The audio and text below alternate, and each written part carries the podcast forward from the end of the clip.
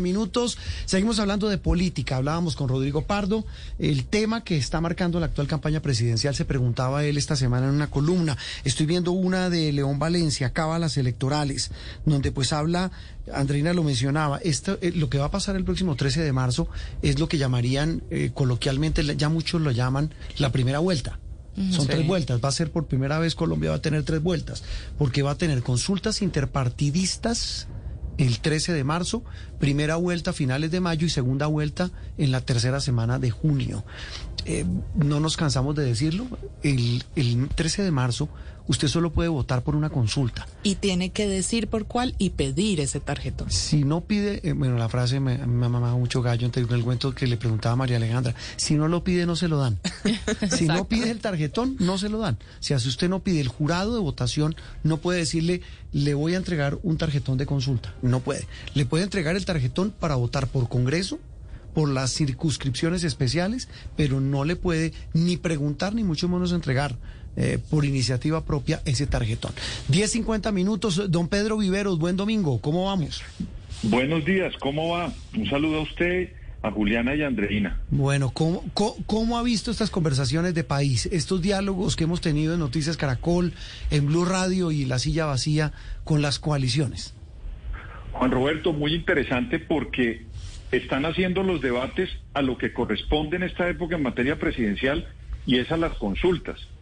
Usted sabe que Colombia desde 1990 a hoy han pasado cerca de 32 años, se hizo una nueva constitución, ahí se comenzaron a debilitar los partidos tradicionales nuestros, pero además de esos 32 años, Juan Roberto, hemos vivido 18 años de reelección presidencial y eso digamos que cambió la estructura constitucional de Colombia.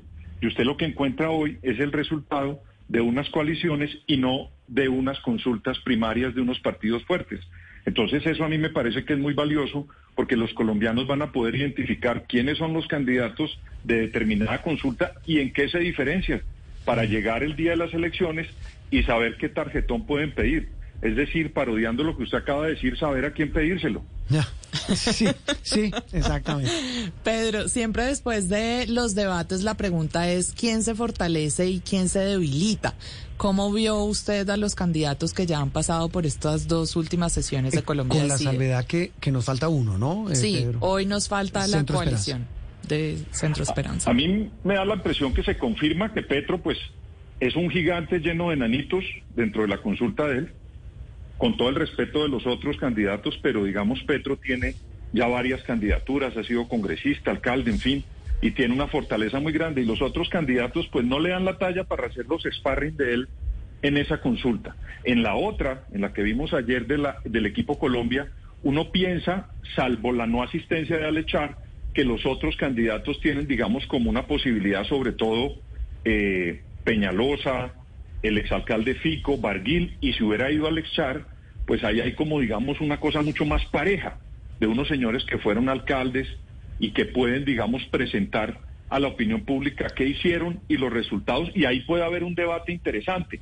Yo creo que es más pareja esa coalición, ¿sabe? Juan Roberto y Andreina. Pero y entre las las coaliciones, es decir, no comparando solo al interior de cada una de ellas, sino si usted compara lo que sucedió con las dos, ve que, que alguna está tomando ventaja o que le vaya mejor, digamos, en este tipo de escenarios.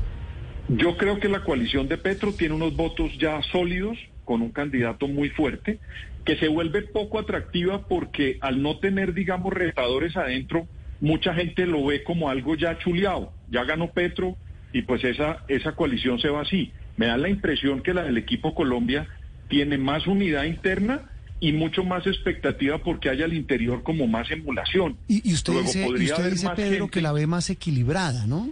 Sí, sí. Y donde hay más equilibrio, pues puede haber mucha más participación de gente que quiera hacer la diferencia para ver quién gana. En cambio, la de Petro, como ya ven un ganador, de repente los petristas pueden pensar que no es importante su voto porque ya Petro ya ganó. Eso me parece a mí desde afuera, Juan eh, eh, Roberto y Andrín. El factor Char, y se lo pregunto no por simplemente insistir en que no va a los debates, en que no acude, al margen de esa discusión de que es insólito que no vaya, pero, pero es que está ahí, mire ya cómo se trepó en las encuestas y perfectamente Pedro puede ganar esta consulta sin aparecer.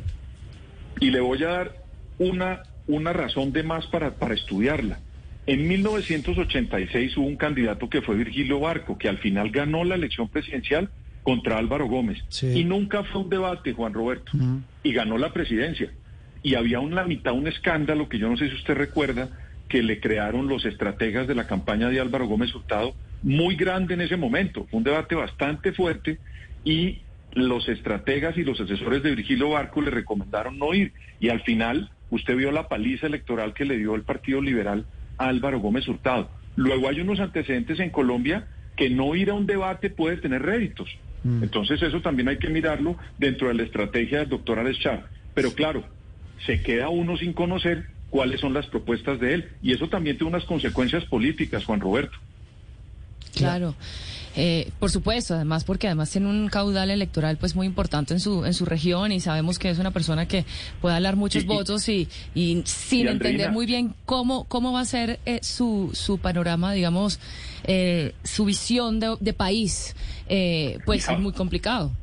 ¿Y sabe qué pasó en la última encuesta que hizo Inbamer? Sí. No la de Caracol, sino la de Inbamer que hace bimestral. El Gallup Poll, sí. El Gallup Poll usted vio las encuestas que todos los alcaldes de Colombia, que entre otras tienen más cercanía con Petro, el único alcalde que se salva y que sale bien marcado es el alcalde de Barranquilla, que es el grupo político de Alex Char. Mm. Y la encuesta fue tomada en la mitad del escándalo. Luego él tiene uno, unos electores fieles que le están respondiendo. Yo me imagino que es lo que está midiendo es eso. Mm. ¿Cuáles son mis votos y a quién yo les hablo y a quién no? Para ver si gano la consulta. Eso creo yo que puede terminar siendo la estrategia. Pero repito que puede terminar siendo un error porque se pierde un espacio para conocer cuáles son las propuestas del doctor Char.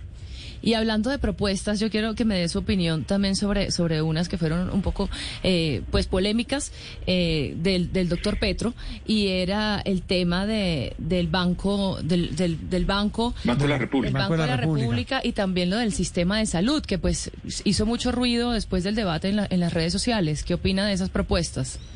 Mire, Petro se ha caracterizado en esta campaña por, por proponer temas. Usted ha visto que los grandes debates ideológicos o de ideas en Colombia en esta campaña surgen cada vez que Petro lanza una propuesta. Siempre, por lo general, son propuestas más allá de la frontera de lo, de lo que conocemos o de lo o de nuestro marco normal.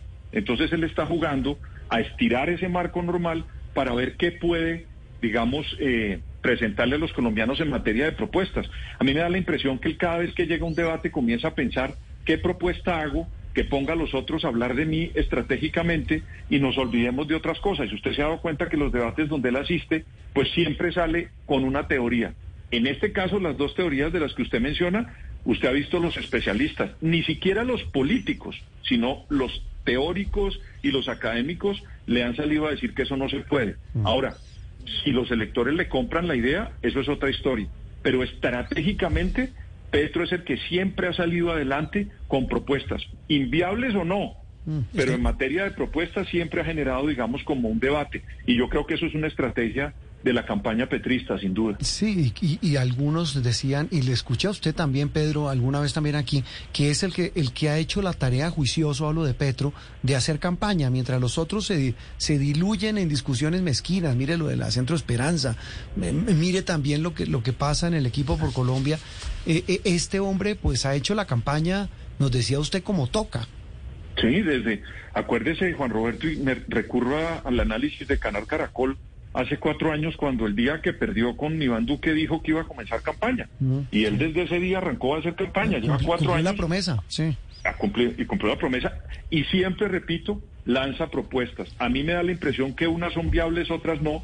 Pero ¿sabe qué, Juan Roberto? Después del 13, cuando se depure el tarjetón y queden seis candidatos, yo creo que ahí va a haber un debate mucho más a profundidad de las propuestas de Petro para ver si son viables. Y ojalá que los otros candidatos que queden en ese debate, pues también lancen propuestas que generen debate en un país que necesita tanto de propuestas mm. y menos de pugnacidad, Juan Roberto. Estamos hablando de los tres, que los que ganen las tres consultas, la de Centro Esperanza, la de Equipo por Colombia y la del Pacto Histórico.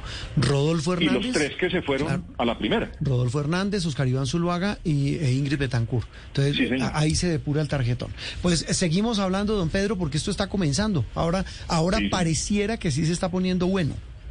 Vamos a ver la de hoy, cómo sale para, para comentarla también, a ver cómo sale la conversación de hoy en Canal Caracol de la Coalición de la Esperanza, a ver qué dicen. A las 7 de la noche, Pedro, la idea es esa, que los colombianos escuchen el cómo, no el qué, el cómo piensan gobernar a Colombia. Pedro, Para un abrazo. a quién pedírselo, A, Juan a quién pedírselo, sí señor. Eh, un abrazo, Pedro, feliz domingo. Hasta luego. Hasta luego. Adiós. Pedro Viveros, aquí.